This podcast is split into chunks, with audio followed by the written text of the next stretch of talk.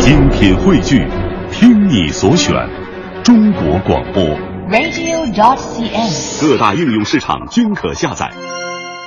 好，现在是北京时间七点零一分，又过五十八秒，欢迎您继续锁定 FM 一零六点六中央人民广播电台文艺之声，正在这时段为您送上的快乐早点到。各位好，我是大明。早上好，我是王悦。哎，今天是五一小长假的第一天，大明跟王悦在这里给大家拜年，呃，这个问好了呃过过过节嘛，过节给大家说点好话，祝愿大家在这个五一劳动节能够好好的休息，嗯然后呢，攒足更充足的能量，呃，回到工作岗位上一帆风顺，二龙戏珠，三阳开泰，四走远了吧呃 呃，我这不是显示为了显示一下自己，我我我是文化人嘛，才华是对啊成语会的多呀，这个文学大师啊啊。这个其实今天呢，很多朋友啊，这个虽然呃市区里边并不是很拥堵，嗯。但是我相信现在在各个高速路口，大家伙已经是忙作一团了，都想这个五一小长假出去玩一玩哈。其实我们今天呢，也想跟大家来又一聊一个话题，这个话题呢很简单，叫人在囧途。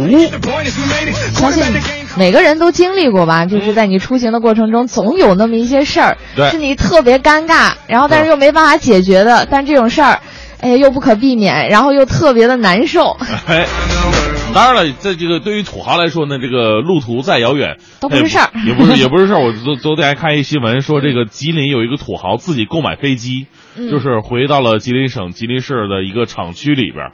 哎呀，你这这个是应该我们见到过所有这个五一回家最任性的一个人啊！但是土豪可以任性，咱们不可以哈。嗯咱们在路上呢，经常会发生一些好玩的事儿，或者说一些比较尴尬的事儿啊。有的时候，你看这个呃小长假的时候，高速特别的拥堵，堵在高速路上看风景，这是一件比较尴尬的事儿嗯。或者呢，这个出去游玩呢，由于之前呢没有做好车的保养，车在半路抛锚了。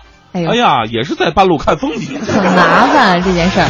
哎，对，或者在各个景区，嗯哪个酒店、哪个宾馆也遇到了一些这个挺好玩或者奇葩的事儿，我们都可以在今天的节目当中跟大家好好聊一聊。您可以继续编发短信到快乐早点到一零六六的微信平台。接下来还是为您带来今天的头条置顶。头条置顶，头条置顶。中共中央政治局四月三十号召开会议指出，推动京津冀协同发展是一个重大国家战略，战略的核心是有序疏解北京非首都功能，调节经济结构和空间结构，走出一条内涵集约发展的新路子，探索出一种人口密集经济地区优化开发的模式，促进区域协调发展，形成新增长极。中宣部、中央文明办等六部门启动第五届全国道德模范评选表彰活动，推动广泛深入地开展道德模范学习宣传，树立讲道德、尊道德、守道德的良好风尚，为协调推进四个全面战略布局提供资源源源不断的道德力量。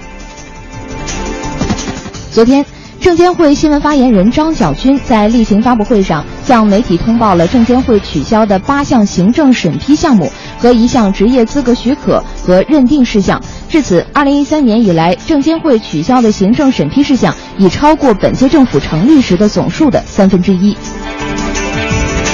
四月三十号，国家新闻出版广电总局向社会通报了对《二十一世纪网》《理财周报》和《二十一世纪经济报道》新闻诈骗案件的行政处理情况。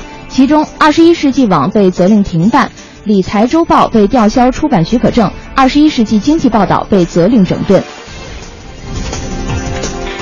五一假期到来，一大批新规也相伴而至。银行破产最高赔五十万元。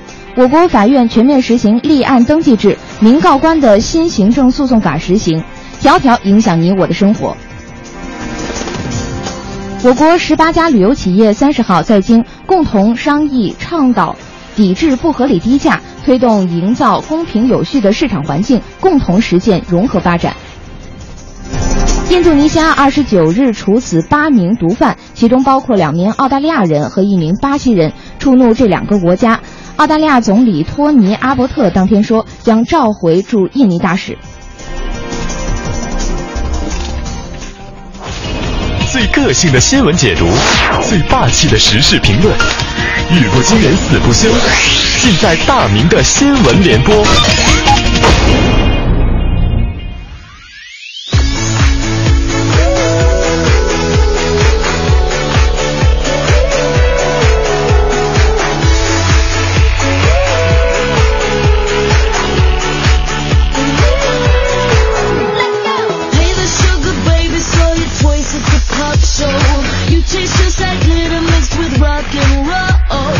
来到这时段的大明的新闻联播，先来说一位贪官吧。这个在五一劳动节呀，让很多的这样一个呃，这个老百姓啊，老百姓其实特别痛恨的什么呢？痛恨的是两种人，一种呢是贪官啊，贪赃枉法的；另外一种呢是懒政的，你就是在那个位置你不干活的。不过呢，很多的贪官和懒政的官啊，总给自己找一些理由，比方说这这一位哈。来自南方都市报的消息说，广州落马的贪官何继雄在法庭最后的陈述当中，为自己是这样辩解的。他甚至拿出了自己的孩子来说事儿。他说：“我是为了医治儿子的重病，才不得不捞钱度日的。这捞钱呢，就指的是行贿啊。”何继雄呢，被指控从一九九五年开始，单独或伙同他人受贿，金额在两千七百万左右。所以贪官的逻辑是不是可以这样理解呢？今天我不小心头发劈叉了，哎呀，我得捞点钱养护一下头发呀。是不是解决自家的问题都要从这个工作岗位上从别人的口袋里边拿钱呢？这个观念和逻辑本来就是错误的。有了疾病固然是一种不幸，但是最大的不幸是你取财无道啊。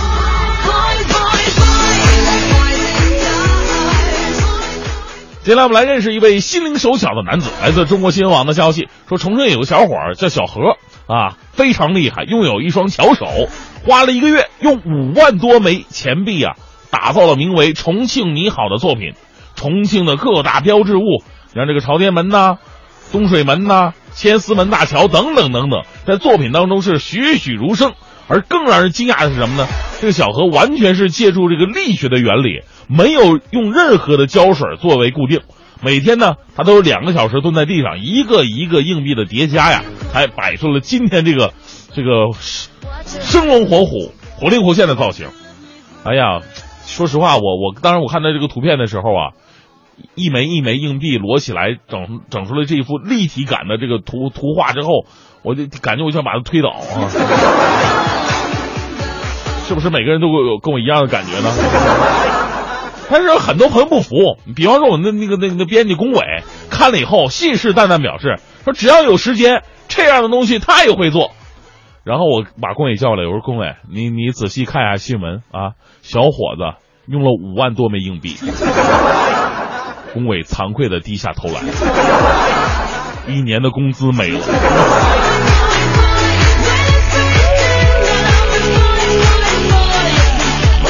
今天我们的话题呢，说的是人在囧途，啊，在路上啊，经常会有一些好玩的事儿、尴尬的事儿、奇葩的事儿，咱都可以来聊一聊。各个景区呢，也经常会有一些奇葩的新闻，比方说今今天咱们说说岳阳楼景区吧。来自人民网的消息，今年的岳阳楼景区继续推出传统优势项目，就是如果你能把这个《岳阳楼记》背下来，你就可以免费领到门票。这次呢，活动仅限在五月一号当天。据了解呢，从二零一三年春节推出该活动以来，已经有两万多名游客通过背诵《岳阳楼记》登上了岳阳楼了。哎呀，你想想啊，这这两万名游客呀，这多好啊，是吧？这个这这不仅是免费拿到的门票，而且呢还能回顾一下咱们中国的一些古典的非常有名的名篇佳作。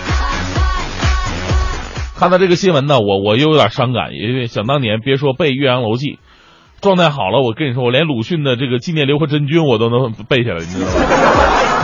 而现在的我呢，也只能只能背什么“锄禾日当午”。话说回来，景区的做法呢很值得推广，可以变相的让大家伙了解文化，激发乐趣，这样换得门票比花钱买来的更值。就在这里呢，我们也说了很多朋友这个假期的时候去景区，有的时候啊提前了解一下景区的这个路线呐，啊吃喝玩乐呀固然重要，但是更重要的了解一下景区的历史文化。当你带着这种历史文化感再去游览景区的时候。你就完全不一样了，你就觉得自己变成一个文人骚客了啊，就像《岳阳楼记》一样，是吧？我到现在，你看我给你背一下：庆历四年春，滕子京谪守巴陵郡，越明年政通人和，百废具兴，乃重修岳阳楼，增其旧制，刻唐贤今人诗赋于其上。感谢百度。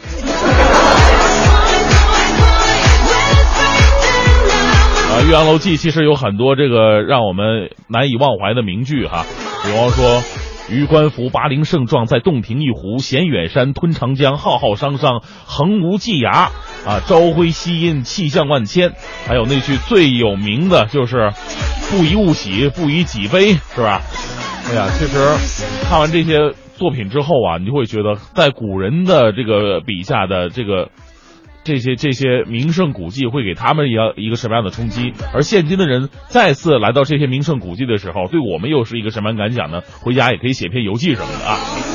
好吧，最后再来这一时段的正能量，来自楚天都市报的消息。由于碰上全面停水，中国地质大学校呃武汉校区的数千名学生啊，如今只能靠区区二十个水龙头来取水了。更大家伙让大家伙郁闷的是什么呢？用水难的问题可能是今年都难以解决的一个问题了。但是困难时期啊，我们却看到了同学们之间的情谊，不少男生主动帮女生打水送水，场面温馨呢。这个大学呢，往往会成为这样一个地方，同学之间也是有这个情情同手足的友谊的。唯有爱的同学呢，为有爱的同学点赞吧。当然了，我也有个小疑惑，这地质大学不是搞地质的吗？挖个井难道不是分分钟的事儿吗？啊 啊！而且呢，你想想武汉，武汉，武汉是以水多著称啊。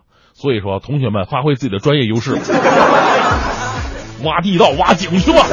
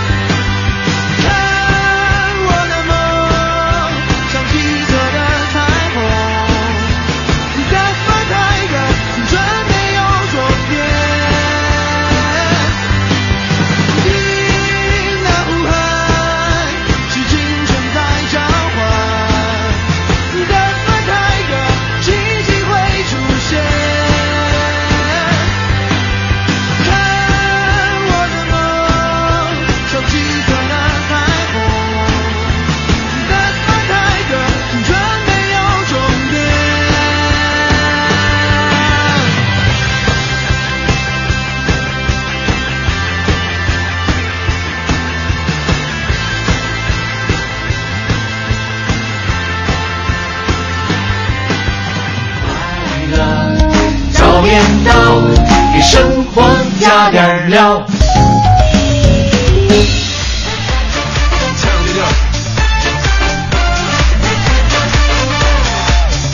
好，现在是北京时间七点二十四分，回到快乐早点到，收音机前的各位早上好，我是大明。早上好，我又来了啊，这个。呃，月月啊，今天跟我们一起来主持节目啊。这个黄欢呢，由于是一个劳动者嘛，所以他应该放假。你像我们平时这些好吃懒做的人，不是劳动者了吗？我们其实我们跟黄欢是不一样的啊。你看人家累的这个面黄肌瘦的，对不对？你看咱们两个五大三粗，不要带上我好吗？那你就把我一个人撂这儿了是吧？哎，今天呢，跟大家伙聊的话题呢是这个人在囧途哈。每次出去玩的时候，无论小长假还是双休日，还是大的这个这个这个国庆春节七天什么的，只要是假日，只要是假日出去玩的时候呢，偶尔会遇到一些这个奇葩的事儿、好玩的事儿，或者让自己尴尬的事儿，您都可以发送到快乐三点到一零六六的微信平台，跟我们互动一下。另外呢，今天有很多的奖品要送给各位了。嗯，没错。首先呢是呃话剧比呃音乐剧《彼得与狼》是前苏联作曲家呃所作曲为儿童写的一部交响童话，全曲呢也非常的生动惊险，而且有非常曲折的剧情。呃，故事中的人物和人物的性格、动作、神情都是用这些乐器来呈现的。然后其中呢还有龙猫演绎的这个经典配乐，经过再次的整理配器，以交响故事的形式将同名电影的内容展现给观众。你就告诉我们一天送几张票就行了。这样啊。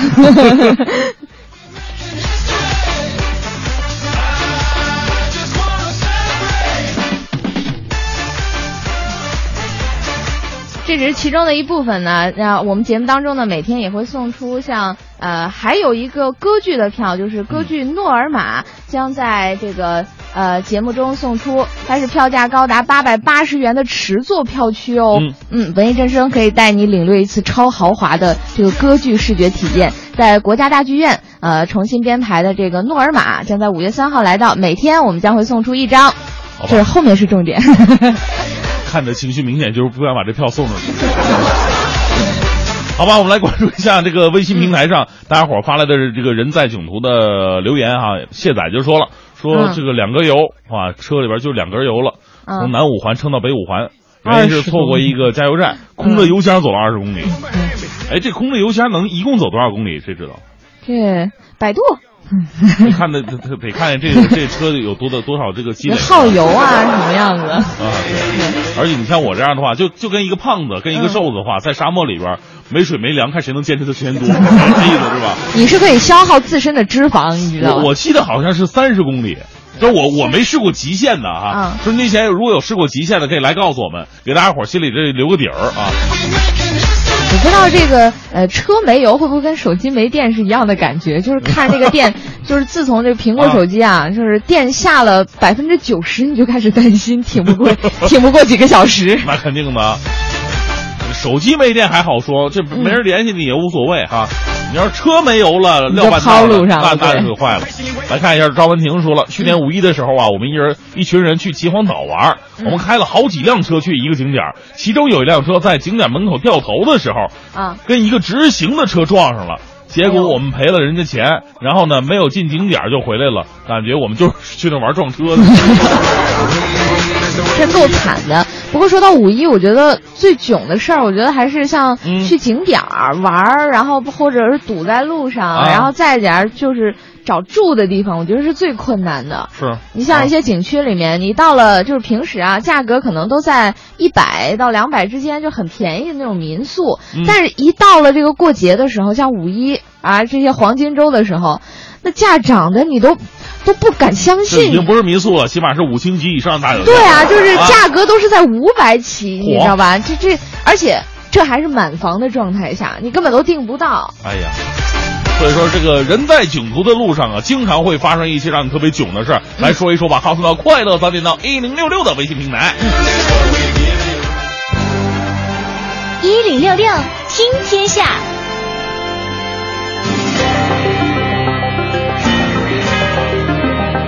好，这时段的一零六六听天下，首先还是让我们来关注一下尼泊尔。联合国粮农组织昨天发布预警说，尼泊尔地震对当地农业生产和粮食安全造成了严重的影响。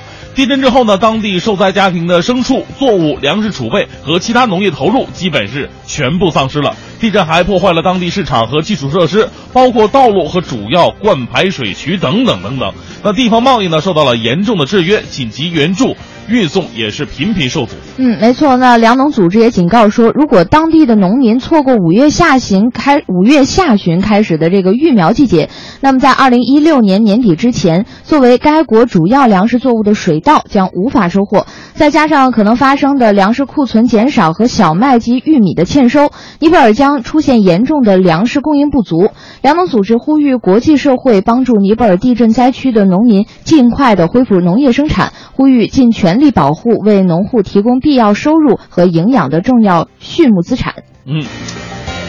尼泊尔大地震呢，这个已经超过五千人死亡了。这个各国投入救援行动，艺人呢也纷纷的在网络发声祈福。嗯，那谢婷婷呢在社交网站上就上传了一张照片，她提着一袋金鱼，表示和特别的人做特别的事。接着跟一名男子联手将鱼放生到水里，并注明为尼泊尔祈祷。虽然男子呢背的镜头没有露脸，但明显就是他的哥哥谢霆锋。呃，善心兄妹这个获得了网友的推崇啊。他今天也揭晓了，说是跟哥哥去了大潭水塘。不过啊。这这个举动就引起了香港媒体的报道，在水塘放生动物，实际上是违反香港水务设施条例第三十条，一经定罪可处罚五万港币，折合人民币四万元呢，即监禁两年的时间。此外，在放生环境有沙有石，未必适合养殖这个金鱼，恐怕呢会造呃会被这个大鱼所误食，放生反而变了杀生啊。嗯。所以说放生放生啊，一定要讲究技巧。以前看过一个段子，说有一哥们儿，啊，这个放出一个龟，啊，放到这个海里边儿，啊，每次扔到海里边那个龟都含着眼泪爬回来，每次扔回 含着眼泪爬回来。这哥们儿说：“怎么你不愿意回去啊？”这乌龟哭着说：“大哥，我是乌龟，海 水太咸了。”呃，再来关注下一条。继向英国输出数学教师之后啊，这个被众多家长誉为教辅神书的上海一课一练也将走出国门，于今年暑期正式在英出版。全书共十一册，目前呢正在处于编译阶段。嗯，华东师范大学出版社社长王燕表示。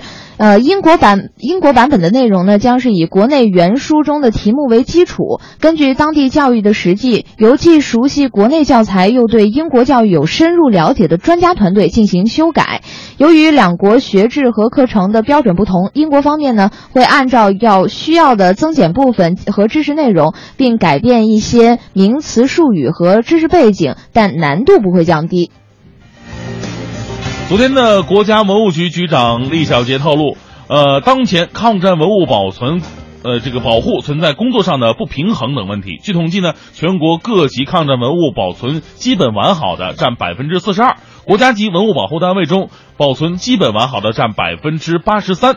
李小杰说：“今年呢是中国人民抗日战争暨世界反法西斯战争胜利七十周年。自去年以来，国家文物局积极开展抗战文物博物馆、纪念场馆的调查摸底、呃保护修缮、开放利用和展示提升工作，取得了阶段性的成效。今年呢将会安排三点九亿元用于抗战文物的保护利用。那从开放上看呢，抗战文物中一半以上实现了对公众开放，但由于受产权管理和使用权的限制，近。”一半的抗战文物尚未发挥出应有的社会功能。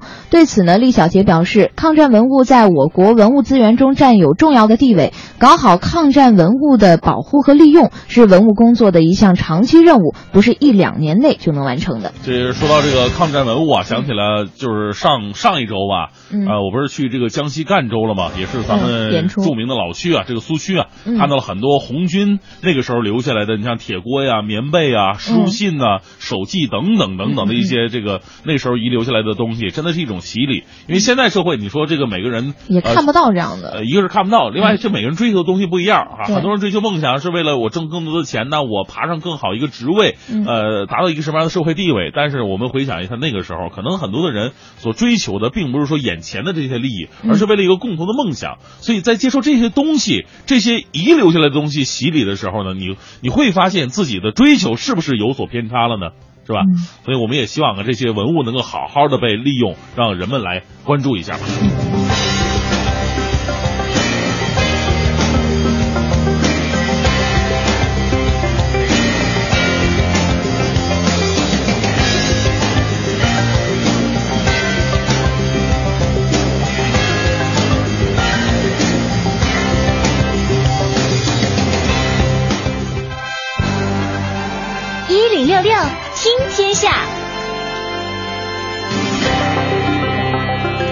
好，这一时段的一零六六听天下，让我们来关注一下在北京城刚刚发生的事儿。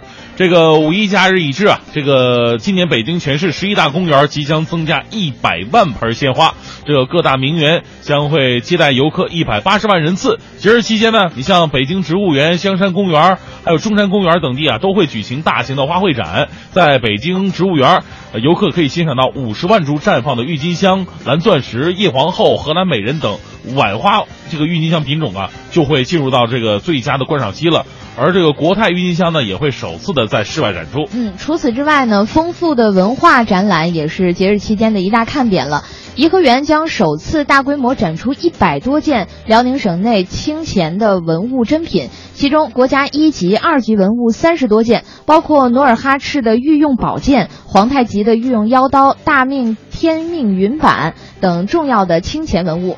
嗯。这个五一假日期间，不仅可以赏花，而且呢，还可以看看一些这个文物呃文物啊、艺术品。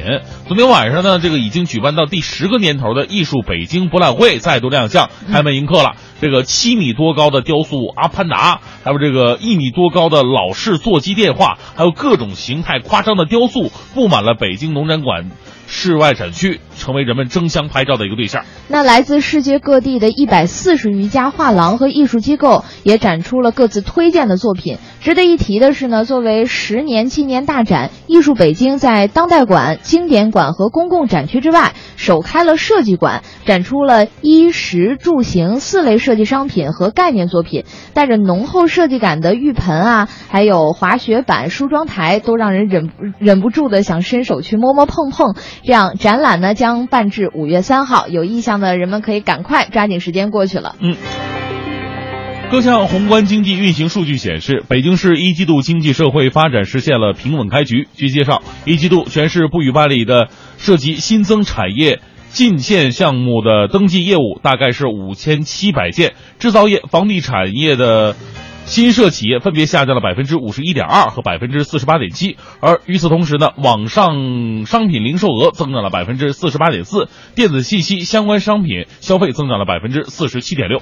嗯，中关村能源、新能源与高效节能、电子信息、新材料、生物工程等六大高新技术领域发展向好，全市战略性新兴产业增加值同比增长百分之十五点三，电子信息、通用设备。汽车、医药等制造业增加值分别增长了百分之二十三、百分之十三点八、百分之十一点六和百分之九点四。金融业、科技服务业、信息服务业三大高端服务业增加值分别增长为百分之十八点七、百分之十一点三和百分之九点三。首都经济正在新常态下日益找到自己的位置。嗯，那随着这个经济的不断变化，我们可以看到现在人们日常生活的一种改变哈。嗯，无论是这个网上零售额不断增加，凸显了人民现在在网上购买能力的一个不断的增增强哈。另外呢，你像像还有很多的东西也被逐渐的淘汰了。就说要就说这个北京这个摩天轮吧，呃，昨天的十十八点三十分的时候，北京最后一座在运营的摩天轮也已经正式关闭了所有的舱门，停止迎客了。这是一个让人怀旧而又伤感的时刻啊！没错。呃，昨天上午呢，二十九年前亲自参与建设的老调度师、老员工和东城区七百多名小学生来到石景山游乐园。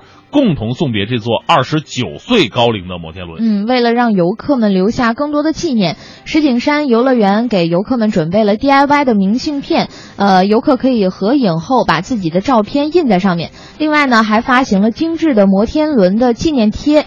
根据了解呢，明天石景山游乐园摩天轮将停止运营后，呃，摩天轮还将继续的运转，但是不接待游客了，空转成这个景观。啊，今后呢，石景山游乐园将打造北京娱乐休闲的新地标，以高端绿色为理念，打造一批高新技术、全新的游艺项目。具体规划呢，石景山游乐园正在会同有关部门和相关的这个合作单位积极制定。嗯。有很多的事情特别美好哈，这个时代是向前发展的越来越好，城市也来也越来越美好。但是有一些美好的回忆啊，永远在我们的心中不曾忘记。但是呢，这个在心中就好吧。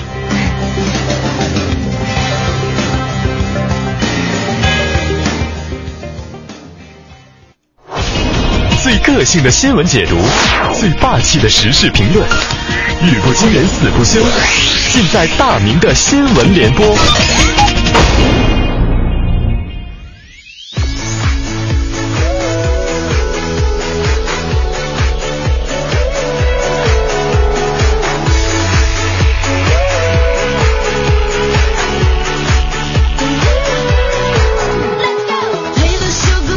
好，现在是北京时间八点零八分，来到这时段的大明的新闻联播。现在科技时代是日新月异了哈，拥有很多项发明。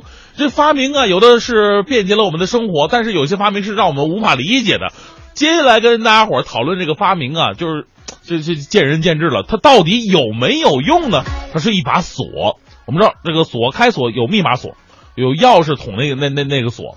啊，还有那种指纹的辨识别那个锁，但这个锁跟其他锁都不一样，开锁的方式是要两个人一起接吻。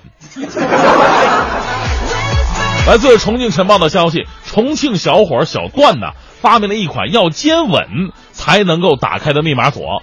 要打开这把锁，一共分为三步啊。这个首先呢，这个这对情侣，那肯定是情侣啊，对不对？这搁别人不合适吧？这是吧？这对情侣面对面的站好，拿着这个机器，这个锁，啊，通过指纹识别系统验证，啊，两个人已经到齐了。然后呢，手放在生物导电系统的圆形铁片这儿。第三步呢，就是接吻，嘴唇温度让生物导电系统通电，然后成功开锁。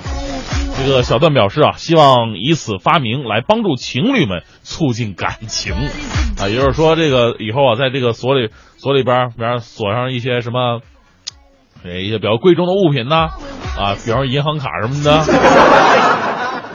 啊，老婆必须得求着老公，老公跟我接个吻，我想刷卡，啊老公也有拒绝的理由，么，或者那天我就不想回家。其实啊，我想这个锁到底有什么用呢？如果能够把这个结婚证锁在里边的话。这个其实挺有意思的哈，你想想，万一以后俩人真的有一天劳燕分飞要离婚了，要离婚的话，俩人还得通过接吻才能把这个结婚证取出来办办那个离婚证。那一刻这心里，哎呦我的天！我和你吻别。好吧，不管怎么样吧，我觉得这个锁呢还是挺有新意的哈。如果觉得很好玩的两个小情侣呢，我觉得可以试一下啊。我们继续来关注一下安徽商报的消息。近日呢，一名山东高校的在校大学生游客呀，企图绕过黄山景区的检票口上山，结果呢，上演了他的人在囧途。啊，他讲这个逃票吗？他翻越了公路护栏，沿着一条小溪上山，到达一处悬崖之后，想施展轻功，发现自己不会。被困在奇峰的怪石之中，上上不去，下下不来，无奈只能报警了。接警之后啊，景区的消防大队出动了两辆消防车，十一名队员费尽周折呀，才最终将其救下呀。呃，对于这件事呢，有一部分网友表示说：“哎呦，这也不能怪小伙子是吧？这都票价太贵逼了嘛！啊，上次去黄山已经是多年之前了，不知道现在票价多少。但是请相信我，即使票价只收一块钱，一定还是有逃票的。我觉得这事儿重点还真的不在钱上，而是在于很多景区啊，逃票不仅意味着给你生命造成了危险，也给消防员们带来了很大的威胁，是吧？”因为我们知道，如果你一旦动用了一些这个警力、物力的话呢，那不是那么容易就解决的事儿。人家把你救下来的话，很多，比方说，我要我我哪哪天我要跳跳楼啊，这个警警察来了把你救下来了啊，警车呀什么消防员都到了，你救来就救下来的吗？那是妨碍公共秩序罪，你知道吗？所以啊，千万不要玩火自焚呐。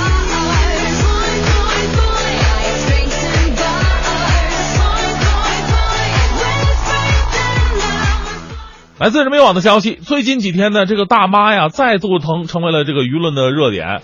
就说到大妈，这个有有有非常励志的新闻，也有特别让我们生气的新闻，又是特别让我们无奈的新闻。这个新闻就属于无奈的。几天之前呢，在北京某电影院免费擦鞋促销活动的现场，原本呢，谁能来免费擦鞋呢？那些观影者啊，来看看电影，来免把这个鞋免费擦一下，而且也就脚上穿这双鞋啊，也就得了啊，也就是促销活动嘛。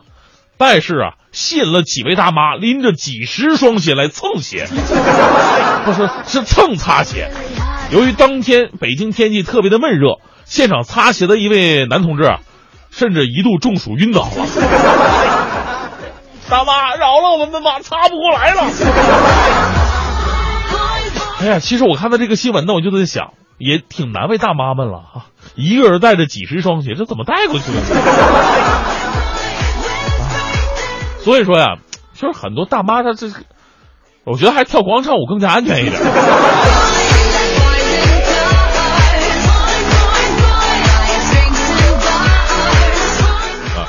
其实啊，这个不光大妈，其实每一个人呢都会有一些占便宜的小心理。这个大妈的群体啊，她有好人，她也有一些喜欢贪小便宜的人，这是一个很正常的现象。也希望以后再办类似活动的朋友呢，能够想清楚一点，如何规避掉这些爱占便宜的人吧。好吧，最后再来正能量，来自人民网的消息：江西南昌五十二岁的干叔啊，今年考研了，他的初试成绩呢是超出了国家线十一分。这干叔表示说，这样做不仅是实现自己的愿望，也是为儿子做个榜样。考上研究生不算晚，不过博士学位才是他想到达的最高峰啊！人生太短暂了，光为钱去追求实在是没意义呀。你想想，五十二岁今年考研，而且考上了，超出国家线十一分，你让我，我我我说实话，我我真的没这底气，让我学十年的话。能能考上吗？就我这英语水平，我把考老师考退休了，我又不一定能上。我们还是为这样一个励志的老爹点个赞吧。每个人呢都是一个独特的个体，他有自己坚定追求的梦。追求什么其实不重要，重要的是追求的过程。啊，祝福干叔读博士的心愿也能够早日达成。啊，有了您这个目标的话，我想想，要不行，我也考个研究生吧。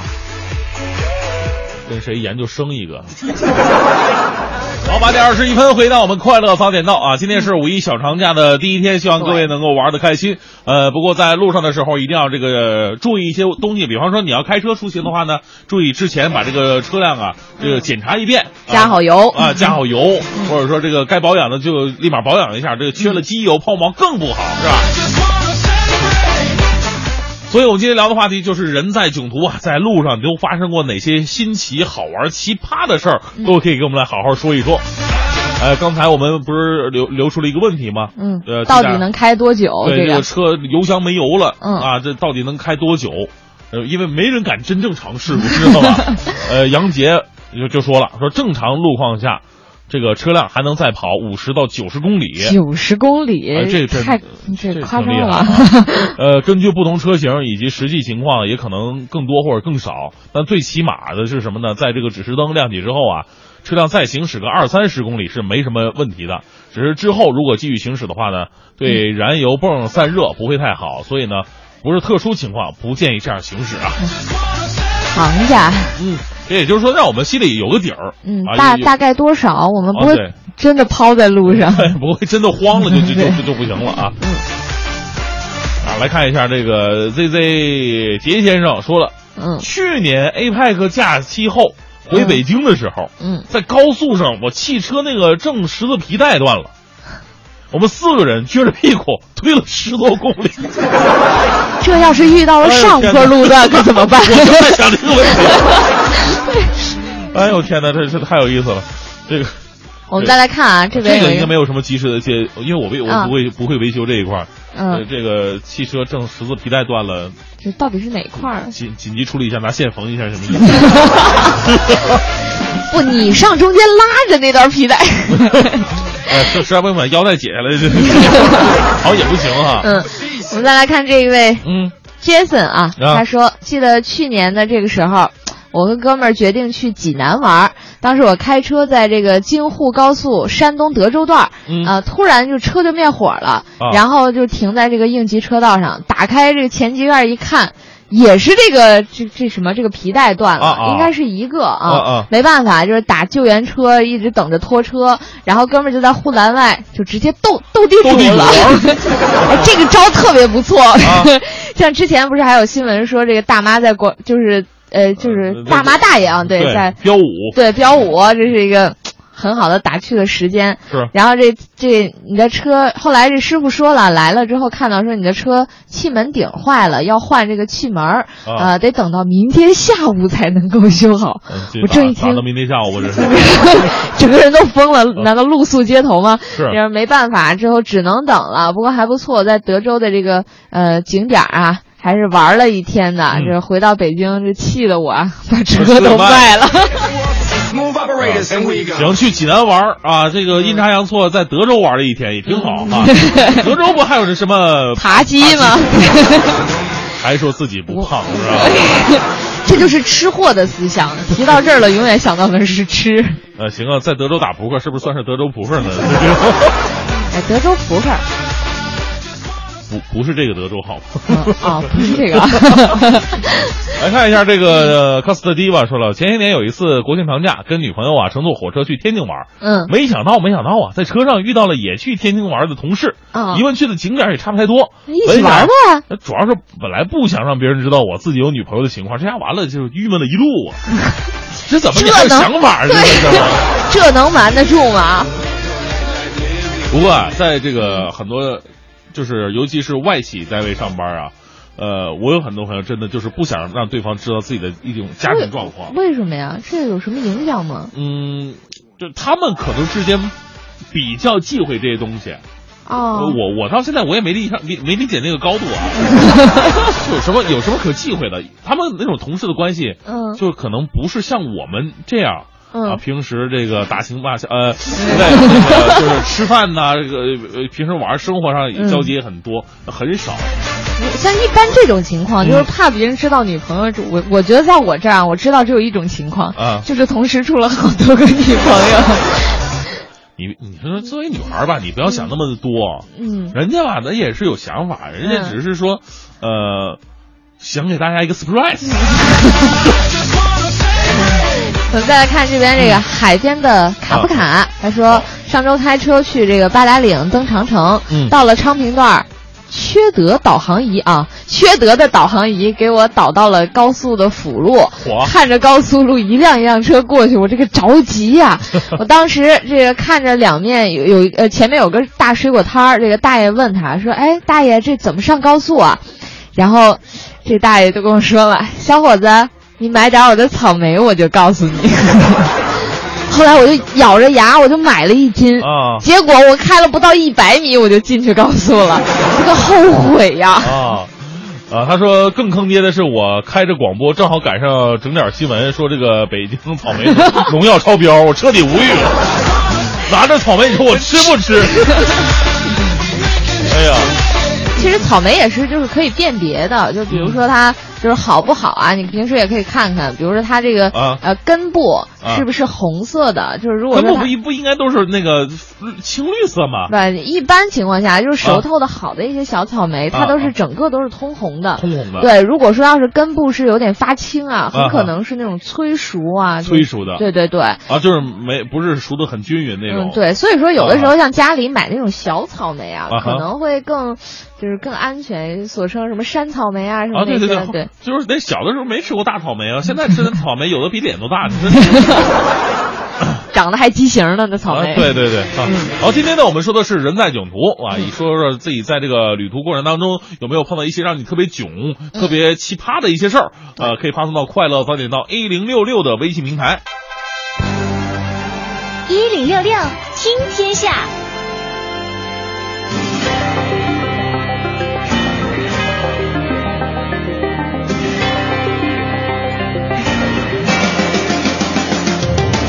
好，这时段呢，一零六六听天下，让我们来关注一下环球新闻。英国大选即将举行了，一辆装有七万两千三百张选票的货车呀，在伦敦居然被盗了。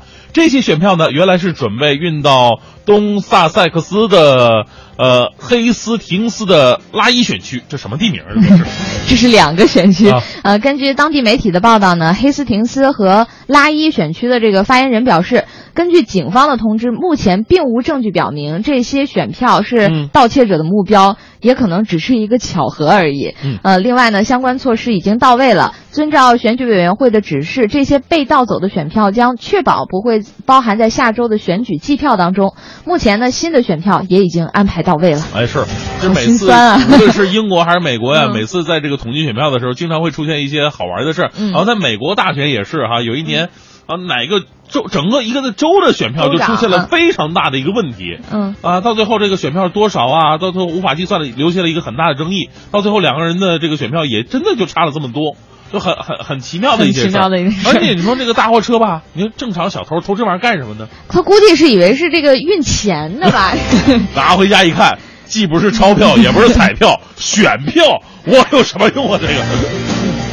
啊，当然了，这种事情呢，也会让人留下无限遐想，到底是谁做的，做的目的又是什么？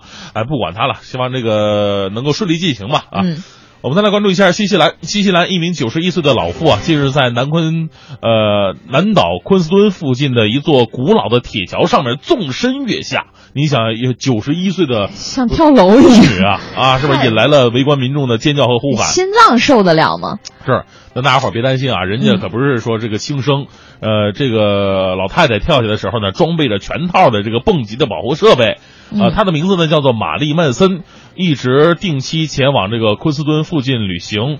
在今年四月份，最近一次南岛行之行之前呢，他给这个蹦极的运营商写信了，询问在卡拉卡瓦拉桥蹦极最年长的年龄是多少。不过呢，没有收到回复。他说他们没有回复我，我想管他呢，我就要这么干。我都九十一，我都敢跳，谁能比我？就是年龄大呀。嗯，呃，二零零八年呢，十年当时是八十四岁的他，就曾经从这里嗯纵身跳下。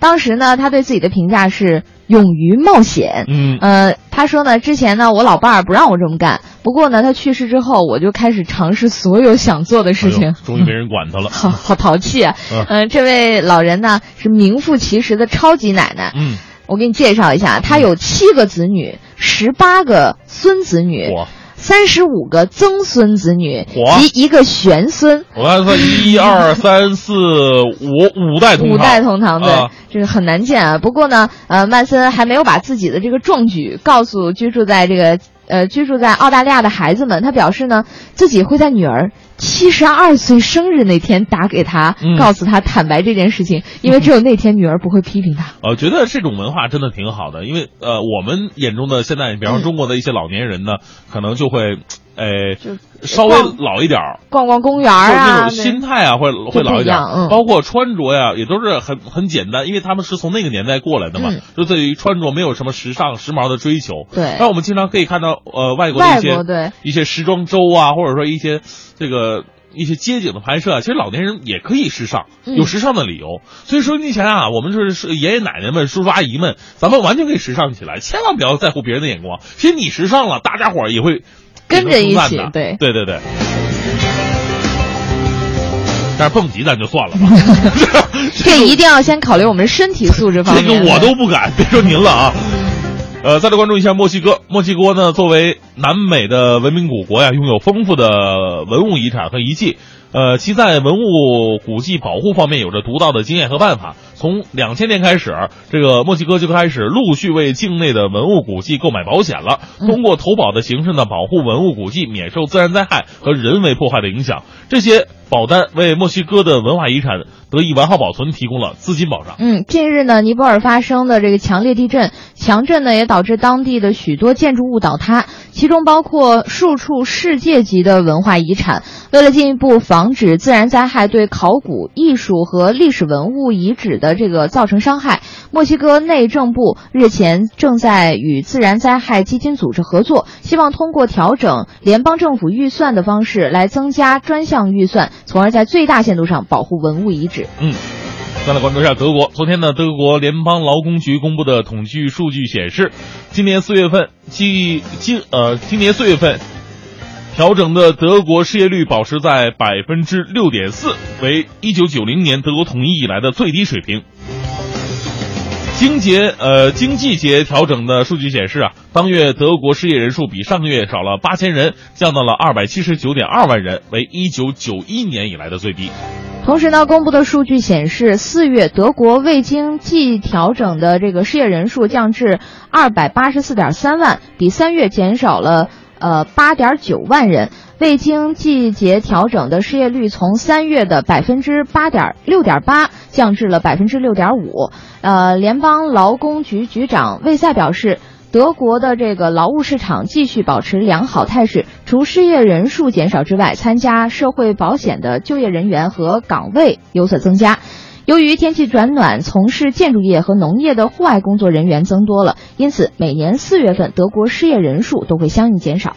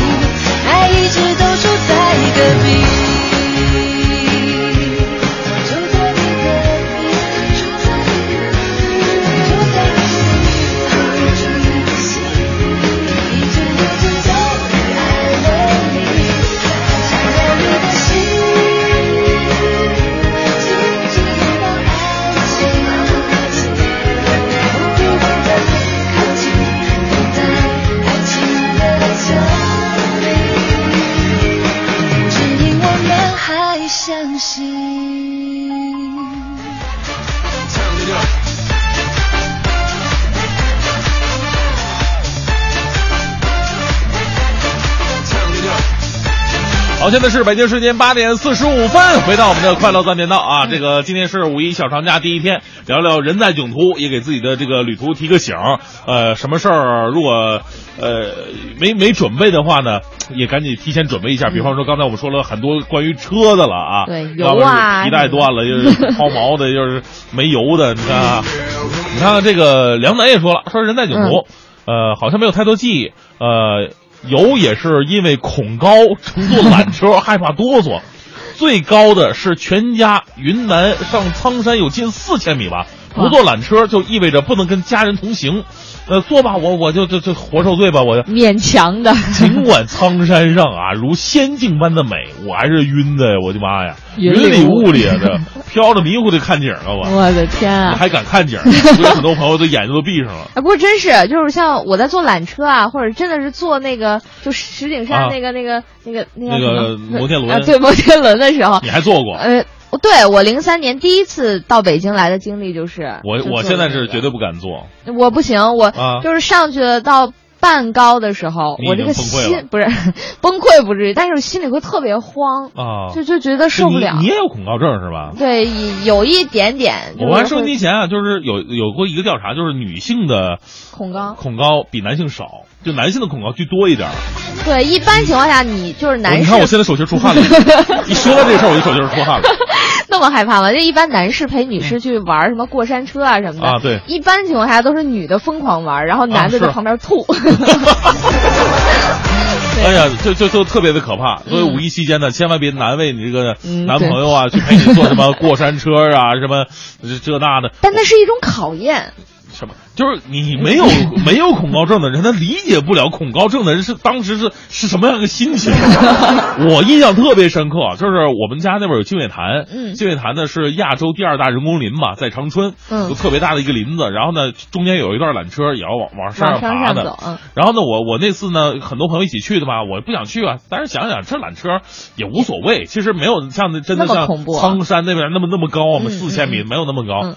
然后坐吧，然后而且我看了一下缆车离地的高度并不是很高，肉眼看。也就是七八米的高高度吧。七八米啊，才。呃，七八米的高度，我坐呗，有什么了不起的？然后上车之前他说，那个一会儿啊，呃，我们这儿可能停下电，然后你嗯在中间可能会荡悠一会儿，然后别别别别害怕，然后一会儿电通了，你还会继续往前走。我说反正七八米坐吧，我坐上去了，结果我发现那个确实没有山，它有个峡谷，就是往前走的时候，走着走着，突然发现旁边的树没了，没了 再往脚下一看，我的妈呀！不是，一是吧，这种情况下不能往下看；再一个，我教你一招，就是你给自己心理暗示，反正你也下不来。呃，我那个缆车，我跟大家说啊，我那个缆车是怎么保护的？就是相当于公园长椅前面加一个护栏而已，脚完全是荡在空中的。而且我那天我穿的是拖鞋，哎呦我的妈呀！那天我我本来我就严重恐高那种，啊然后中间又那个 停停电了，再加上 加上惯性嘛，这个缆车一前一后的在那荡悠着，天空这时候飘起了零星小雨，我就想了，那年我是刚毕业，我刚毕业到工呃毕业之后还呃去工作单位之间的这么一段时间，我说我嗯能不能工作上了？哎呀，我能不能挣到第一笔工资孝敬我的父母？再加上这时候小风一吹，啊然后就左右摇摆，哎呀，就可以了。哎呀我们，再来看这个啊，公众平台上这个南九号，嗯、这后面就不说了。他说记得记得去年去平谷京东大峡谷的时候，本来是高速走的好好的，结果吧这也是导航让我下高速。我说那我就以为是到了呗，我就跟着导航下去了。结果走着走着发现不对劲儿啊，我就进村儿了。然后我就在一个村儿接着一个村儿里面穿梭，嗯结果一个小时之后，我终于绕回了高速。是啊，有的时候呢，大家伙儿得得关注一下这个有的高速路修路。有一次我也是嗯在浙江，呃，往杭州去的时候，呃，路过那个天台，嗯天台呢就是就是济公。济公就就是传说济公诞生的地方嘛，啊，天台山嘛，嗯，呃，那个时候就就修路，我这被导航弄到村里边了。那天是凌晨一点了，哇，哎呦我的妈！只有狗吠声了是吧？不是只有我我吠的声音。哎呀，我在哪儿啊？因为你知道吗？前不着村后不着店，那村子里面也没路灯啊，只能靠着我一个人开大开着大灯在那摸索路，哎呦，那真特别的害怕。太太恐怖了，而像那种情况下，就是一般情况下不要停车，是就万一嗯窜出来一个人啊什么那些的，就挺吓人的。对对，嗯。所以呃，出行的时候一定要研究好这个路线，就如果有修路的信息的话，要关注一下。嗯。嗯嗯。还有这个田交心爱中医说了，嗯。我同事到野生动物园去玩，嗯。被老虎咬了车后保险杠。嗯，力气多大？老虎也喜欢磨牙是吧？回公司之后啊，向大家展示几个深深的大牙印子呀，老虎牙确实厉害。我天，哎呦我的妈呀，这个野生动物园儿挺吓人的，尤其是挺挺吓人。像像小孩儿啊，你在公园，就是像这种像动物园，嗯万一就是有的好奇啊，他就会往那个就是最近的地方去伸手啊，或者是往护栏里面钻，嗯就这就万一就是掉下去了或怎么着，以前也会出现这样的事故，嗯，挺可怕的。呃，这个峰峰说了，人在囧途啊，呃，在为北京的公交人点赞吧。常规长途车趁着过节涨价的时候呢，他们的省际公交调运这个调动运力，加班加点儿，感谢他们。嗯。呃，其实呢，在咱们今天节目的最后啊，也要感谢一下收音机前所有这个劳动者们，因为五一劳动节嘛，咱们这个每一天都非常的辛苦，为了自己的梦想，为了事业奋斗吧呃这个 说大了，为了社会的发展；呃说小了呢，为了自己的这个小小的家庭嗯。更幸福。每个人都是付出了自己的劳动，但是有一个非常重要的，就是自己付出劳动了得到的一些收获和利益，才是最香甜的哈。嗯也希望啊，在未来的日子，大家伙儿都能够事业蒸蒸日上吧啊。嗯那今天的节目就到这里，嗯，感谢小月月啊。你还想再拔高吗？不用了，已经到了一个如此的高度。就快到月球了，这都啊。好，再次感谢这个小月月的代班啊，这次非常感谢。呃，也希望我们每个朋友啊，这个假期玩的快乐，玩的安心。嗯，对，好，今天的节目就到这里，感谢您的收听，明天我们再见。再见。